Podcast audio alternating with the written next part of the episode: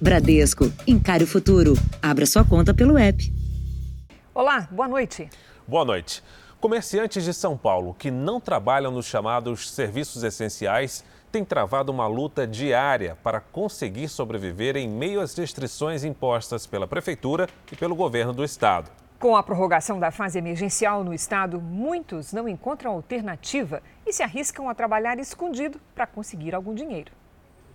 Este comerciante até que tentou, mas a situação em casa chegou no limite e ele decidiu atender aos clientes na loja. A necessidade de, de colocar comida em casa, né, pagar a conta, né, que não para. Se as dívidas, as contas parassem, né, também junto, junto com a gente, né. Neste bar, o Humberto vendia marmitas para empresas da região. Com a pandemia e o trabalho remoto, ele perdeu todos os contratos para não fechar de vez, decidiu servir na calçada. Eu tinha mais três funcionários, tive que demitir eles por causa do movimento caiu. Meu faturamento era em torno de 25 a 30 no mês, né? Hoje, se chegar bruto, 9 mil é muito. Aí tem água, luz, telefone, internet, funcionário para pagar, não sobra quase nada. As finanças da loja de produtos de beleza também não resistiram apenas ao delivery única modalidade de venda permitida nesta fase da quarentena. A loja voltou a funcionar às escondidas. Caiu bastante as vendas com delivery. E a gente tem que ter a nossa família para a gente sustentar. Como que a gente vai fazer se tiver tudo parado? É na fome dos quatro filhos que a dona Juana pensa quando se arrisca nas ruas da capital paulista. Ela perdeu o emprego como costureira e virou ambulante. Tenho medo. Tem pessoas que falam, vai passar o rapa, vai passar o rapa. As contas não param de chegar. E as crianças não param de pedir a comida. Pelo decreto estadual, os chamados serviços não essenciais estão proibidos de funcionar até o dia 11 de abril. Os proprietários podem ser multados e ter o estabelecimento interditado. Eu sei que o meu trabalho não é um serviço essencial, né? Mas eu preciso trabalhar, né? Igual acho que todos os brasileiros. Um estudo da Fundação Getúlio Vargas e do Sebrae, feito em todo o país, indicou uma redução de um terço no faturamento anual dos pequenos negócios por causa da pandemia e um aumento de 11% no número de empresas que demitiram funcionários. Nestas imagens gravadas no fim de semana passado no Rio de Janeiro, também vemos comerciantes trabalhando às escondidas. A Renata tentou manter a loja fechada, mas no sábado reabriu. É uma tentativa de salvar o salário dos funcionários e arcar com as despesas da loja. A borracharia do Tacildo tem autorização para funcionar, mas os principais clientes, pequenos empresários e comerciantes, estão sem trabalhar e não procuram mais o serviço. A renda caiu pela metade e o aluguel está atrasado. O proprietário vem aqui para receber eu tenho que me esconder, porque eu já não tenho mais o que falar. Então a tendência é o quê? Fechar as portas. O governo tinha que ter uma, coerência com os pequenos, os pequenos comerciantes, né? Está gastando dinheiro com, com pessoas para ir lá fechar as portas, do que eles podiam pegar esse dinheiro e gastar com o pequeno comerciante. Veja agora outros destaques do dia. Presidente Bolsonaro anuncia trocas em seis ministérios. Depois da crise com o Congresso, Ernesto Araújo pede demissão do Itamaraty. Mudanças também atingem Defesa, Justiça, Casa Civil, Advocacia Geral da União e Secretaria de Governo. O Ministério da Saúde pede a Pfizer para antecipar a entrega de vacinas. Navio que bloqueou o canal de Suez desencalha após uma semana.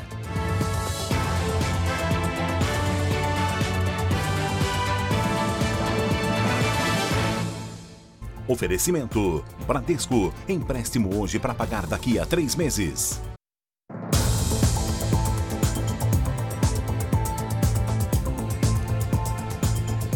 Só no ano passado, cerca de 250 mil vendedores foram demitidos em todo o país. Quem trabalha nas ruas do comércio popular nunca viu situação tão difícil.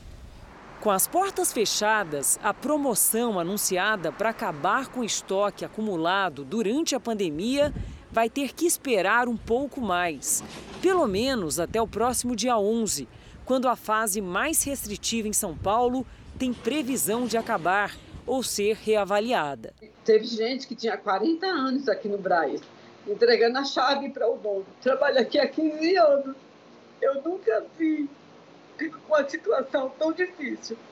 Assim, muita loja fechada, muita. Desde o ano passado, a empresária Silvia viu as vendas caírem cerca de 70%. Ela passou por uma reformulação completa na maneira de trabalhar.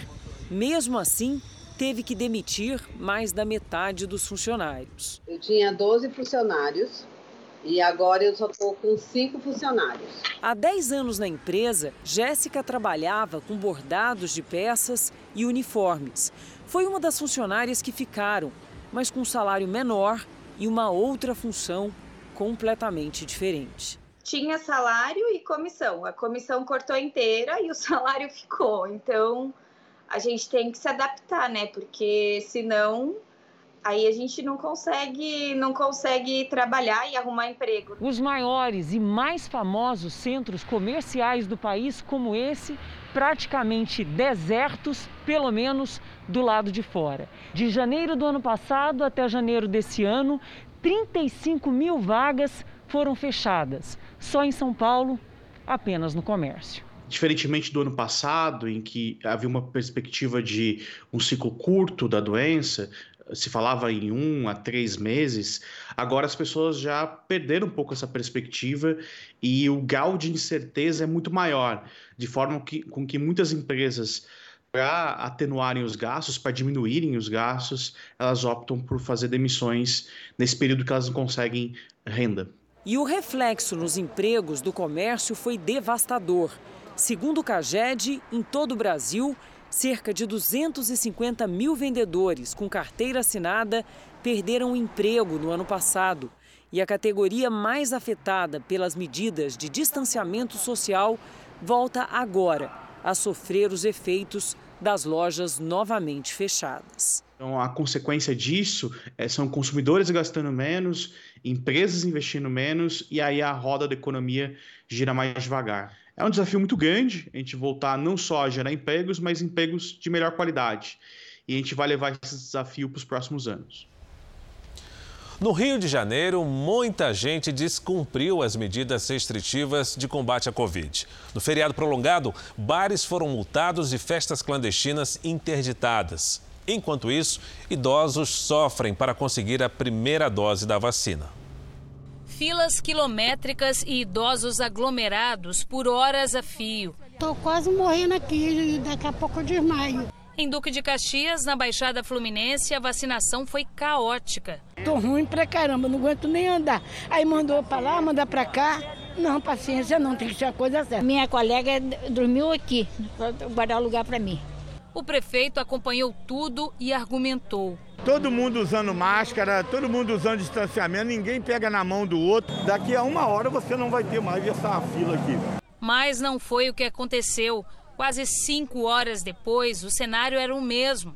Quem conseguiu se vacinar comemorou. Estou muito satisfeito, entendeu? Muito mesmo. Eu agradeço a Deus que eu consegui. Enquanto isso, nos hospitais, a situação é crítica. Hoje, no Rio de Janeiro, segundo a Secretaria Estadual de Saúde, 694 pacientes aguardam uma vaga. Mesmo com o avanço da doença, muita gente aproveitou a paralisação das atividades para se divertir. Só nos últimos três dias, mais de 280 bares foram multados por estarem funcionando mesmo com a proibição.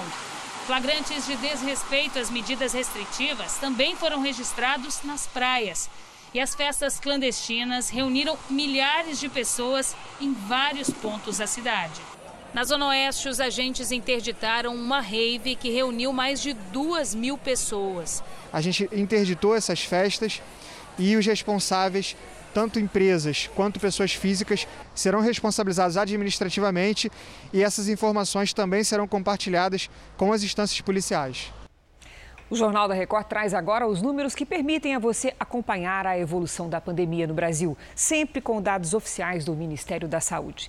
Segundo o Ministério, o país tem mais de 12 milhões 573 casos da Covid-19. São mais de 313 mil mortos. Foram 1.660 mortes nas últimas 24 horas. Também entre ontem e hoje, mais de 56 mil pessoas se recuperaram. E no total, já são mais de 10 milhões 969, quase 970 recuperados e 1 milhão 290 pacientes seguem em acompanhamento. A vacinação segue em todo o país conforme uma ordem de prioridade. Só que, segundo uma lista obtida pela imprensa, funcionários da Secretaria de Saúde de São Paulo podem se vacinar em um posto de saúde na capital paulista, mesmo sendo jovens, sem atuação na linha de frente contra a Covid-19. Alguns estariam até em regime de home office, ou seja, trabalhando de casa. O movimento nesta unidade de saúde em São Paulo é de jovens em busca da vacina contra a Covid-19. Este rapaz de 26 anos mostra o cartão preenchido. Funcionário do setor administrativo da Secretaria Estadual de Saúde, ele confirma estar imunizado. Acho que eu estou é, me precavendo de transmitir para outras pessoas que sejam próximas, tanto familiares ou amigos, etc. Ele é uma das pessoas que fazem parte da lista de funcionários da secretaria com prioridade na vacinação. Segundo reportagem do jornal Folha de São Paulo, a maioria dos servidores já vacinados trabalha em setores administrativos. Muitos exercem a função de casa, sem contato com o público ou exposição a hospitais e postos de saúde. Ao menos 70 funcionários ligados ao gabinete do secretário de Saúde foram vacinados no mês de fevereiro. Quase metade deles tinha até 30 anos. A primeira dose é aplicada nesta unidade de saúde, que recebe diariamente uma lista de servidores que estão autorizados a se imunizar. A segunda dose é aplicada em outra UBS. A vacinação desses profissionais é alvo de críticas por especialistas em saúde pública. Sem mostrar o rosto, este técnico em informática diz que não sai para trabalhar todos os dias, mas que se sente exposto por usar o transporte público. Estou tomando porque eu estou no direito de cinco dias a semana, eu trabalho três é, da empresa e dois em casa pega o transporte lotado todo dia, como todo trabalhador. Este professor de saúde pública da USP diz que a prioridade dada a servidores que não estão na linha de frente do combate à pandemia é um erro. Além de não dar prioridade para idosos e trabalhadores essenciais, os profissionais com as mesmas funções da rede privada não tiveram a mesma autorização. É um ato burocrático é, mal compreendido. É, as pessoas estão se utilizando disso, mas a responsabilidade é do, da, da, de quem permite que isso aconteça. Então, tem alguém que é responsável pelo sistema de vacinação na secretaria. Essa pessoa que é responsável, ela está cometendo um ato administrativo falho, que deverá ser julgado no, seu, no momento oportuno. É, é, é errado o que está sendo feito não acho nem imoral nem antiético, mas é errado o que está sendo feito. Esta mulher é cuidadora de idosos. Tentou se vacinar, mas saiu do posto frustrada. Então eu não acho justo eles, né? Eles ter direito primeiro do que nós que estamos lidando com os pacientes. Por nota, a Secretaria de Saúde do Estado informou que os colaboradores imunizados são do grupo prioritário de trabalhadores da saúde, segundo definido no Programa Nacional de Imunizações. Diz que até o momento foram imunizados 1.992 profissionais e que a medida segue o documento técnico definido pela Prefeitura. Hoje, em coletiva, o secretário de Saúde contestou a denúncia. Não existe eh, nenhum trabalhador em home office que teve essa benesse. Isso não é benesse. Nós temos que proteger os nossos trabalhadores da Secretaria da Saúde que estão nos hospitais que acolhem pacientes com Covid. Eu acho que deveria ser revisto aí esse plano que eles fizeram, porque tem gente que não está trabalhando e está em casa, não sai de casa, então não tem necessidade por enquanto, né? Tem outros que estão na frente que precisa tomar vacina. O Ministério Público de São Paulo vai investigar as supostas irregularidades na vacinação dos servidores da Secretaria Estadual de Saúde. A investigação sobre a morte do menino Henry Novas imagens mostram o garoto com a mãe e o padrasto na noite em que morreu. Além disso, um laudo do IML aponta múltiplas lesões e hemorragia no corpo. A psicóloga Érica Mamed foi ouvida pela polícia. Ela foi contratada pela mãe de Henry, Monique Medeiros, porque o filho de 4 anos se sentia abalado com a separação dos pais. O menino mostrava resistência em morar junto com a mãe e o namorado dela, o vereador doutor Jairinho. Esse vídeo faz parte do inquérito e foi gravado na última noite de Henry. O menino está no colo da mãe no elevador. Doutor Jairinho faz carinho na criança, que permanece imóvel. Monique e Jairinho sustentam a versão de que Henry morreu ao cair no apartamento. Já o laudo do ML aponta múltiplas lesões e hemorragia. O pai, Leniel Borel, lembra que o filho já havia se queixado do padrasto. O meu filho falou para mim muitas vezes, né, algumas vezes naquelas últimas semanas, de que o tio machucava ele. E isso eu vou levar para o resto da minha vida, não ter feito mais, não poder ter feito, é, estar mais com ele, ter acreditado no meu filho, porque é, a psicóloga, a mãe, a avó tentaram desacreditar ele para mim e o meu filho ali, tadinho, não queria ir e ele estava falando que não que aquilo que poderia estar acontecendo com ele. Além de buscar uma resposta para esclarecer a morte de Henry, a polícia também abriu uma outra investigação. O inquérito vai apurar se doutor Jairinho cometeu crime de tortura contra uma menina de 4 anos. Ele é filha de uma ex-namorada do vereador que já prestou depoimento. Eu entendo que ele já tem elementos suficientes para indício de autoria e materialidade do fato. E a cautelar de prisão preventiva é questão apenas de tempo. O advogado do casal diz que a vida entre os três era saudável, reforça a versão da queda e desqualifica as acusações da ex-namorada do vereador. A gente tem provas documentais de que essa moça, há pelo menos uma década, persegue o Jairinho. Então a gente tem provas de que ela, por exemplo, abordou por algumas vezes a ex-esposa do Jairinho em shopping, ameaçando para ela largar o Jairinho porque o Jairinho era dela.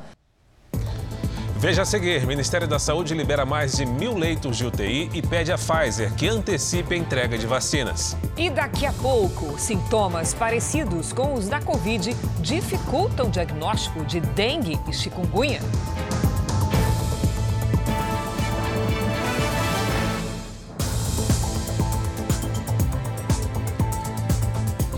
O ministro da Saúde, Marcelo Queiroga, pediu à farmacêutica Pfizer que antecipe a entrega de 50 milhões de doses já contratadas pelo governo da vacina contra o coronavírus. O ministério também anunciou uma ampliação na quantidade de leitos contra a Covid-19. A portaria foi publicada na edição do Diário Oficial da União de hoje. Serão 991 leitos adultos e 40 pediátricos. O Rio de Janeiro aparece no topo da lista dos que mais vão abrir vagas. Serão 465 para adultos. Na sequência vem o Paraná, com 156 leitos para adultos e 5 pediátricos. E Alagoas, com 141 para adultos. No Senado, os parlamentares debateram o Plano Nacional de Imunização, com a presença do ministro da Saúde, Marcelo Queiroga. Somos o epicentro da doença no mundo, motivo de preocupação mundial. Até ontem, mais de 312 mil mortes por Covid. E a média diária de mortos é superior a 2.500. A tendência não é de diminuição, mas de que novos recordes tristes como esse repitam-se nesta semana.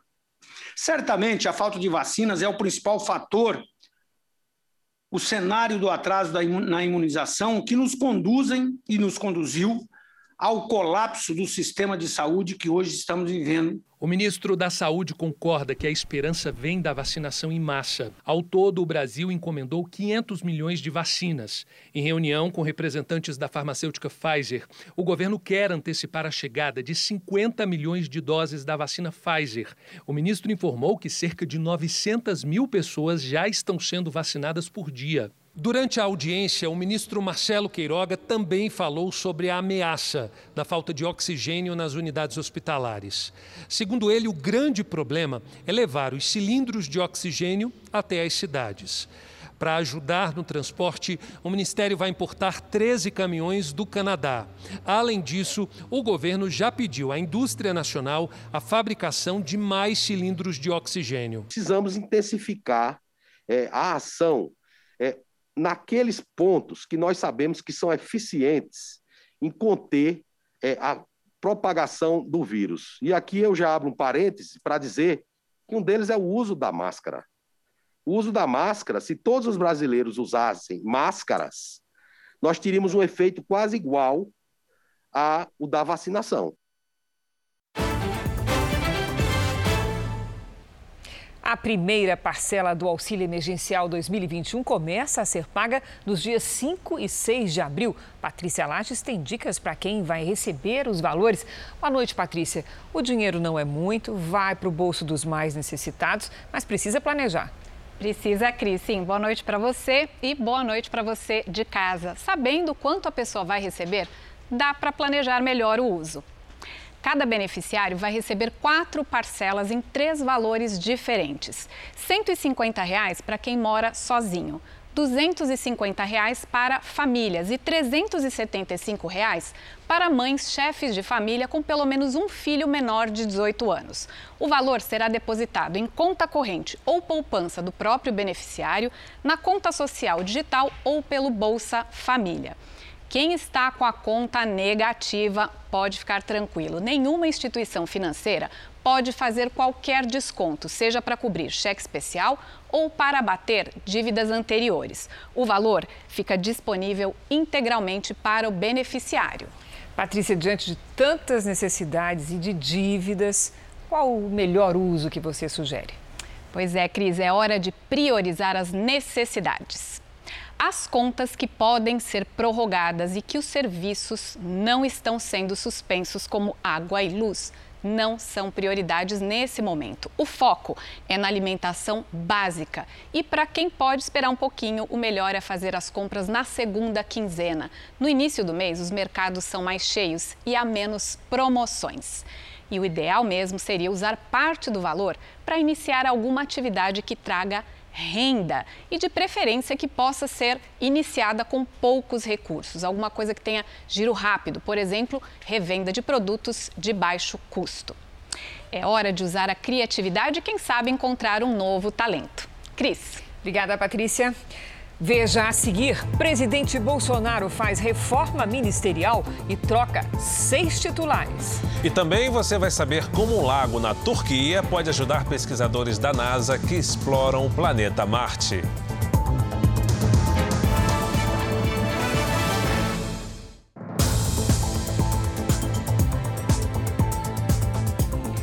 Donos de uma empresa de ônibus de Belo Horizonte prestaram depoimento hoje na Polícia Federal. Eles são suspeitos de organizar uma vacinação clandestina contra o coronavírus numa garagem da empresa. Os irmãos Robson e Rômulo Lessa chegaram juntos à Polícia Federal e prestaram depoimento por quatro horas. Na saída, não quiseram falar com jornalistas. Os dois são suspeitos de promoverem uma vacinação ilegal contra o coronavírus na terça-feira passada, numa das empresas da família. A ação foi registrada por vizinhos. 57 empresários e políticos teriam recebido a primeira dose. Como a investigação está no início, a polícia não revelou detalhes dos depoimentos. Outros suspeitos de envolvimento no esquema, além de testemunhas, também devem ser interrogados. Ontem, o Domingo Espetacular mostrou com exclusividade uma mensagem enviada por um suposto intermediário da vacinação. O interessado tinha que informar nome completo, CPF e endereço. O valor seria de 600 reais para as duas doses da vacina. A Assembleia Legislativa, que já tem uma CPI apurando denúncias de fura-filas, também quer acompanhar este novo caso. São três possibilidades. Ou alguma importação irregular. A segunda hipótese, que não pode ser descartada, é que essa vacina foi desviada de algum posto de saúde aqui no estado de Minas Gerais ou em algum lugar do Brasil e até uma terceira possibilidade, que seja uma fraude e que compraram gato por lebre.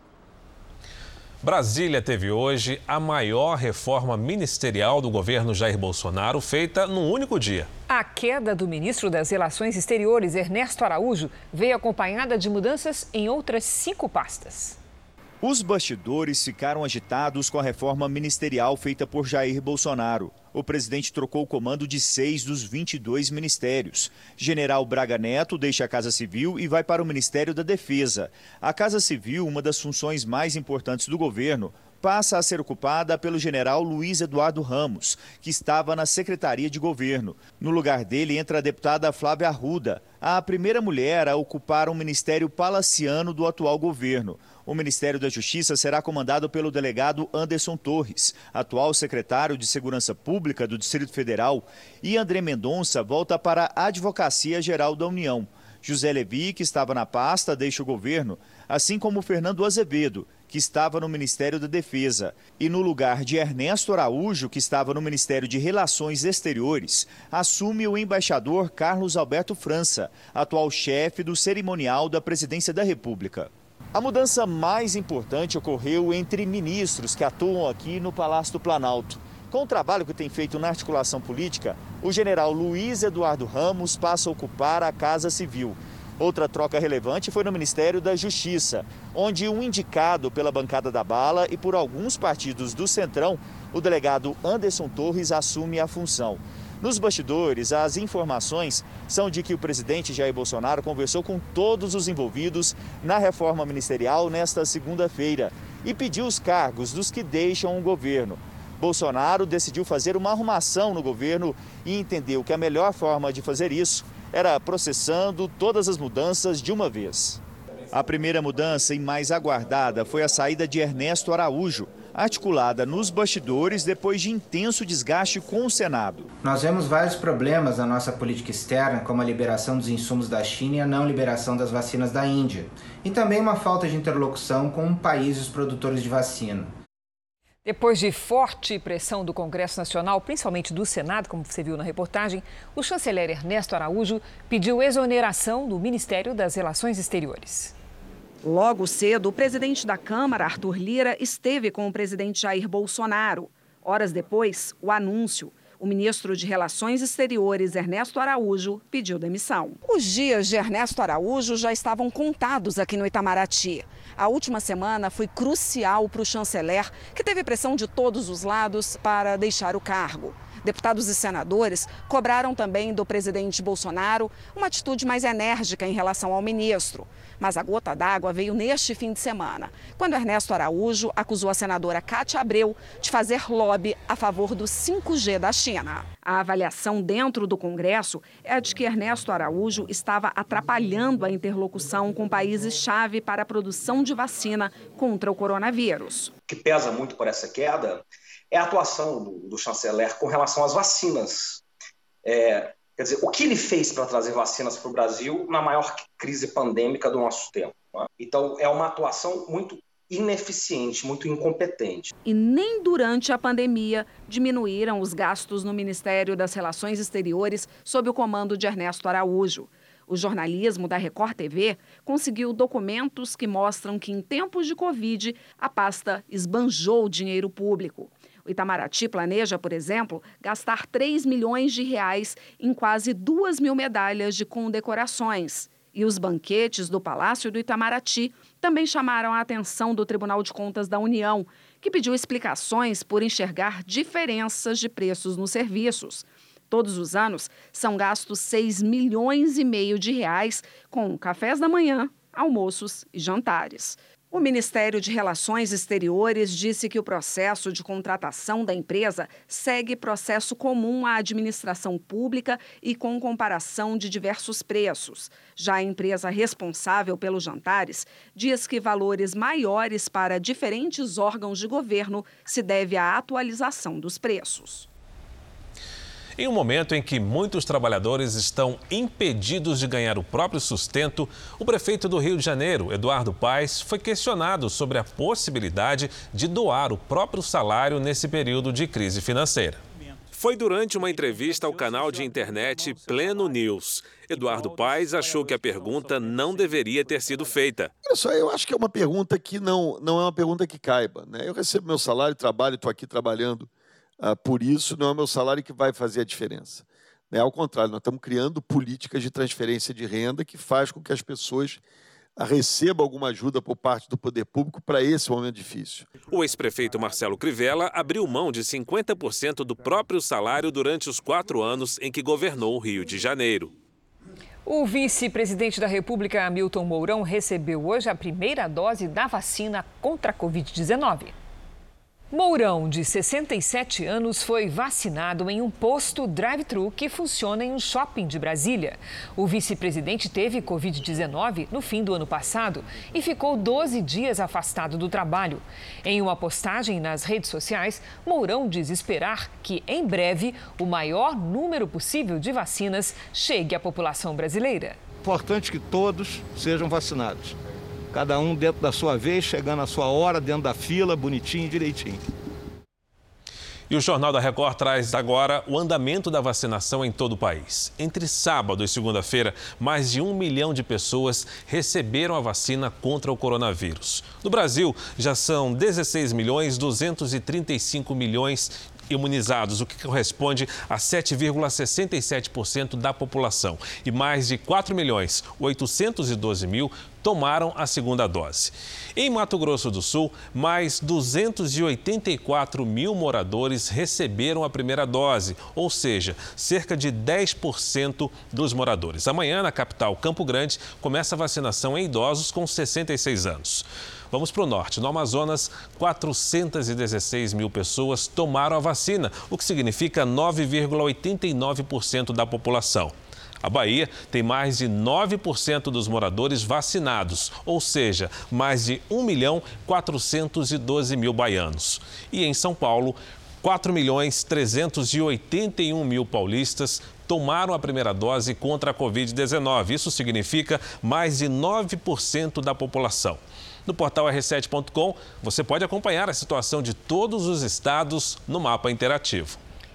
Em todo o país, o número de casos de dengue e chikungunya está em queda, mas as autoridades sanitárias alertam para uma epidemia no litoral paulista e os sintomas parecidos com os da Covid dificultam o diagnóstico. Começou com dor no corpo e febre começou dor de cabeça, uma tontura que eu não conseguia ficar em pé, um enjoo. Ciliane achou que era Covid, mas o diagnóstico foi dengue. O marido e a filha também tiveram a doença. Eu achei que ia morrer porque a fraqueza, né, a tontura, assim, você ficar em pé, você não conseguir ficar em pé, na verdade. Eles moram em São Vicente, litoral paulista, cidade que vive uma epidemia de dengue e chikungunya. No hospital público lotado, os sintomas dos pacientes se confundem com os provocados pela Covid e dificultam o diagnóstico. Esses sintomas, como são inespecíficos é, nos primeiros dias, eles acabam é, trazendo insegurança para a equipe médica e pessoal de enfermagem. Então é importantíssimo que as pessoas, é, com a persistência dos sintomas por dois, três dias, ou o agravamento desses sintomas, procurem o serviço médico especializado. O exame do filho da Silvaneide já saiu. Deu que é dengue. A médica pediu para voltar hoje para repetir o exame, para saber como que estavam as plaquetas. No tipo mais grave, as plaquetas do sangue caem a menos de 10% do nível considerado saudável, causando sangramentos e risco de morte. Neste ano, segundo o Ministério da Saúde, 30 pessoas morreram de dengue no país. São Paulo e Paraná respondem por metade do número de óbitos, 15 no total. Na contramão dos dados nacionais, que apresentam grande queda, nas cidades do litoral paulista, como São Vicente e Santos, os registros de dengue e chikungunya dispararam em relação ao ano passado. E esse número pode ser até 20 vezes maior, porque tem subnotificação. Muita gente sequer procura atendimento médico. As duas doenças são transmitidas pelo mesmo mosquito, o Aedes aegypti, e só tem uma forma de combater: evitar locais com água parada. O problema é que aqui na cidade, em cada 10 casas visitadas pelos agentes, oito têm criadouros com larvas do mosquito. Nessa casa, o foco era o potinho que fica atrás da geladeira e acumula água. A vizinha Vanessa teve chikungunya há um mês e ainda sente dores nas articulações. A noite piora, inchaço, é, não estou com firmeza na mão. É uma doença que ela é autolimitada, ela vai embora, né, mas pode deixar sequelas, certo? Uma delas são eh, essas dores articulares, certo? Algumas vezes, raramente, pode acontecer comprometimento neurológico. Quem já sentiu essas dores agora sai de casa preocupado com duas epidemias. É o cuidado com a máscara e com, com o repelente. Porque aí você tem duas preocupações, né? A Covid e a dengue. Vamos agora com a opinião do Augusto Nunes. Boa noite, Augusto. Boa noite, Cris. Boa noite, Fara. Boa noite a você que nos acompanha. Desde o início da pandemia de coronavírus, os brasileiros têm sido confrontados com enigmas ainda por decifrar ou ocorrências paralelas à espera de explicações conclusivas. A mais recente apareceu no boletim divulgado na última sexta-feira pelo Ministério da Saúde. Em contraste com o recrudescimento da Covid-19, a epidemia de dengue sofreu uma queda espetacular. Os casos registrados entre 3 de janeiro e 20 de março despencaram 73% em relação às 11 primeiras semanas de 2020. Não é pouca coisa, mas não é tudo. Houve neste ano 30 mortes por dengue 43 casos graves e outros 482 com sinais de alarme. Também não se teve notícia de um único óbito decorrente de chikungunya ou zika. Podem ter contribuído para essas estatísticas surpreendentes a concentração de esforços no combate à pandemia de coronavírus e o receio da população em buscar atendimento numa unidade de saúde, de qualquer forma, os números informam que, pelo menos da epidemia de dengue, o Brasil parece ter se livrado. Previsão do tempo: São Paulo vive o início do outono mais quente dos últimos 11 anos e o calorão se espalha por várias partes do país. Vamos conversar com a Lidiane Sayuri. Boa noite, Lid. Até quando vai o calorão? Vamos lá, Cris. Boa noite para você, para o Fara, para todo mundo aí do outro lado. Olha só, de forma geral, vamos ter uma virada no tempo e um alívio nas temperaturas no centro-sul. Entre as regiões norte e nordeste, aí os temporais continuam. Nesta terça, chove bastante sobre o Maranhão, Piauí e em toda a faixa litorânea, do Ceará até a Paraíba. Previsão de tempestades também em quase toda a região norte, com chuva mais pesada sobre o Acre e o norte do Amazonas. Pelo sul e sudeste, uma frente fria e um ciclone extratropical provocam temporais, do litoral do Paraná até o Rio de Janeiro, com risco de alagamentos e deslizamentos. Tempo firme e seco apenas nas áreas claras do mapa. Logo cedo faz frio nos pontos mais altos do sul do país. Mínima de 10 graus.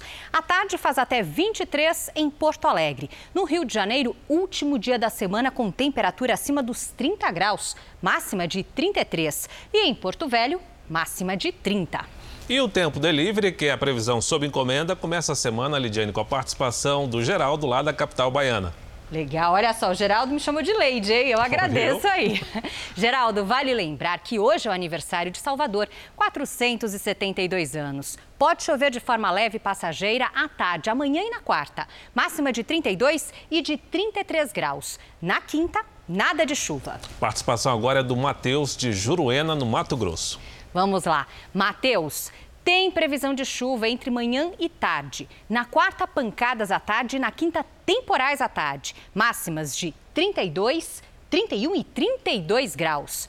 Na capital paulista, virada completa no tempo, viu? Pode chover a qualquer hora e a máxima amanhã não passa dos 27 graus. Se você também quiser participar aqui do Tempo Delivery, basta mandar a sua mensagem com a hashtag você no JR pelas redes sociais.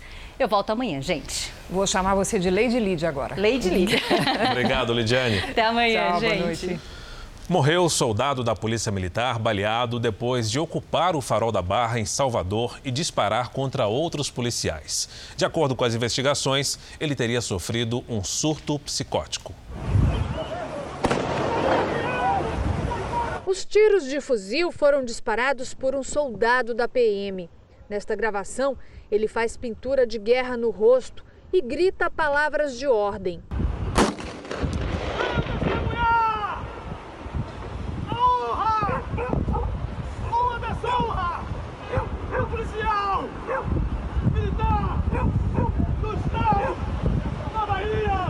Houve correria e o grupo tático da polícia foi acionado. Depois de quatro horas de negociação, o soldado não aceitou se render e disparou contra os agentes. Na sequência, foi baleado.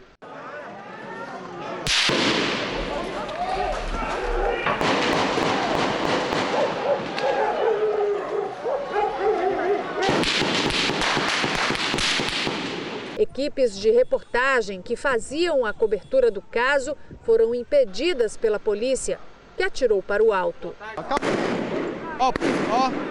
Wesley Soares Góes tinha 38 anos e trabalhava no município de Itacaré, no sul da Bahia. Segundo a Secretaria de Segurança Pública do Estado, ele passou no quartel, carregou três armas, um fuzil e duas pistolas e viajou por cerca de cinco horas até chegar à capital baiana. O comando da Polícia Militar na Bahia está tratando o caso como um surto psicótico. Agora, a situação não permitia, inclusive pela distância, a utilização de uma pistola em condução elétrica. E não nos ouvidemos, a tropa estava sendo atacada com a arma de guerra. Novas imagens mostram que o motorista de caminhão que causou uma, um grave acidente numa praça de pedágio no interior de Goiás já estava sendo monitorado por outros caminhoneiros. Quatro pessoas morreram. As imagens do circuito de segurança da rodovia BR-050, no município de Campo Alegre de Goiás, mostram o veículo desgovernado. Repare que um carro de passeio aguarda na praça de pedágio, quando é atingido em cheio pelo caminhão carregado com desodorantes. E uma grande explosão acontece. Imagens feitas por outros caminhoneiros mostram que o motorista do caminhão dava sinais de que algo estava errado. Já tá saindo pela direita, galera. Ó, quase agora ele entrou pelo canteiro. Cuidado aí, que ele tá meio, sei lá o que, que ele tá passando mal, se tá com sono, que tá feio o negócio aqui. E planejam uma abordagem. Eu vou passar no pedágio no... e vou pagar dinheiro e vou falar desse cara. Tá explodindo, meu bem. Tá acabando com tudo aqui, tá pipocando tudo. Oito funcionários da praça de pedágio ficaram feridos. Dois continuam internados em estado grave. Quatro pessoas morreram, o caminhoneiro responsável pelo acidente e três pessoas de uma mesma família que estavam no carro de passeio. Reginaldo Júnior, de 40 anos, a mulher dele, Marielle Mendes, de 26 anos, e o filho Cauã, de apenas dois anos, tinham saído de Brasília com destino a Coromandel, em Minas Gerais.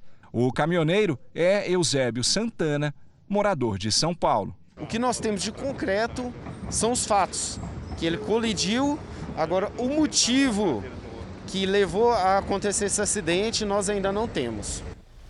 O navio que bloqueou o canal de Suez por quase uma semana e causou prejuízos ainda não calculados, mas bilionários para a economia mundial, foi desencalhado hoje. O Ever Given voltou a se mover após a maré subir. Usando 13 rebocadores e duas dragas, as equipes de resgate conseguiram soltar a proa da embarcação que estava presa. Lentamente, o navio foi retirado e abriu passagem para quase 400 embarcações que estavam presas no congestionamento. A administradora do canal afirmou que o tráfego em uma das rotas mais importantes do mundo já foi normalizado. Nos Estados Unidos, o governo pediu para que funcionários federais ajudem a cuidar de crianças desacompanhadas na fronteira com o México. Neste fim de semana, mais de 500 imigrantes ilegais foram detidos na região. Quase 100 eram crianças. Todos foram levados para centros de detenção lotados. Na Guatemala, o governo autorizou o uso de força policial na fronteira com Honduras. O objetivo é impedir a entrada de uma nova caravana de imigrantes que tenta passar para o México e chegar aos Estados Unidos. Voltamos a falar da pandemia e da esperança que as vacinas trazem. Pela primeira vez em seis meses, Londres não registrou mortes pela Covid-19. Foi no mesmo dia em que a Inglaterra começou a afrouxar as medidas de restrição. A partir de hoje, os britânicos podem se reunir fora de casa em grupos de até seis pessoas. Neste primeiro dia de reabertura, muitos foram à rua praticar atividade física. As instalações esportivas ao ar livre estão liberadas. Pela primeira vez em seis meses, Londres não registrou mortes pela Covid-19. Nas últimas 24 horas, em todo o Reino Unido, houve 19 óbitos. Além das restrições, O país acredita que o sucesso contra a doença está na vacinação de mais de 30 milhões de pessoas.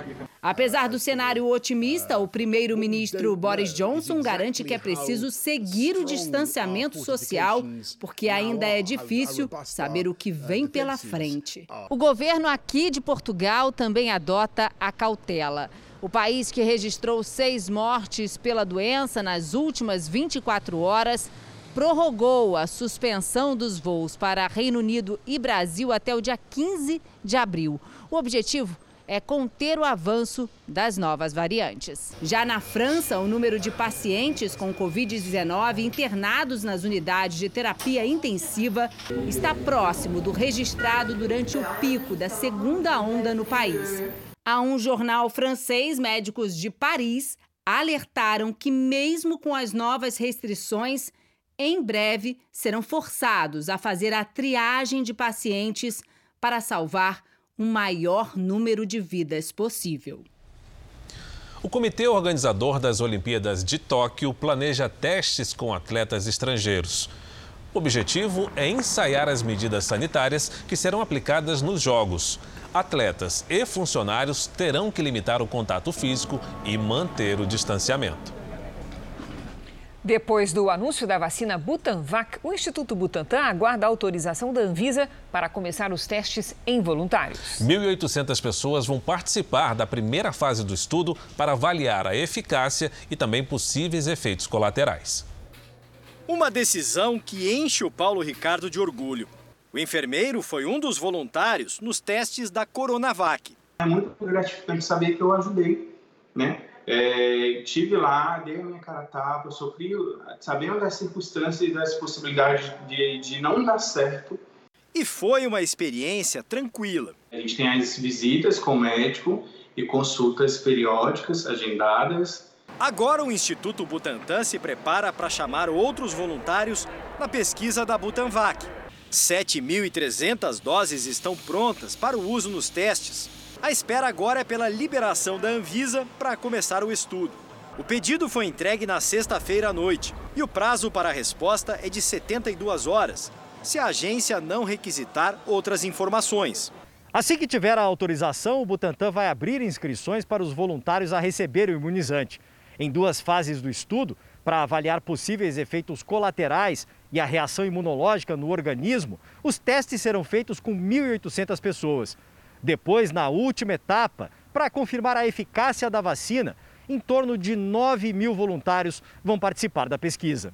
O Instituto ainda não detalhou o perfil dos voluntários, mas esta pesquisadora da Universidade de São Paulo explica quem deve participar dos testes. A fase 1 é geralmente feita com pessoas saudáveis, com uma faixa etária aí entre mais ou menos 30 a 50 anos. Então aí começa a ser os idosos, algumas pessoas com comorbidades específicas. Enquanto o Butantan prevê que pode concluir a pesquisa e ter a aprovação da vacina em julho, a cientista acha que os resultados devem demorar um pouco mais. A gente acha que até o final do ano ou para o ano que vem seriam então expectativas mais realistas de termos essa vacina aprovada e sendo aplicada na população.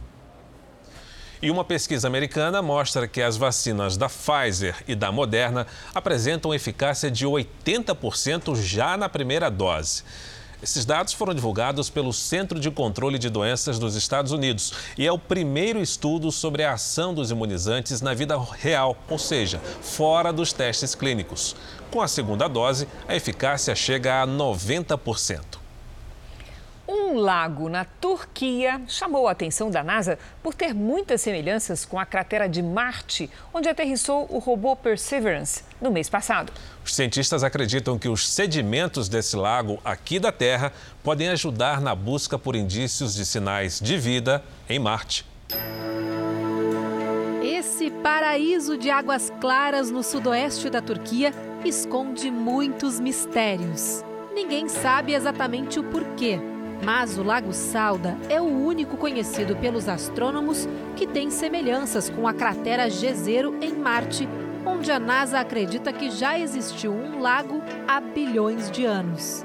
Os dois lugares têm minerais, depósitos rochosos e características similares.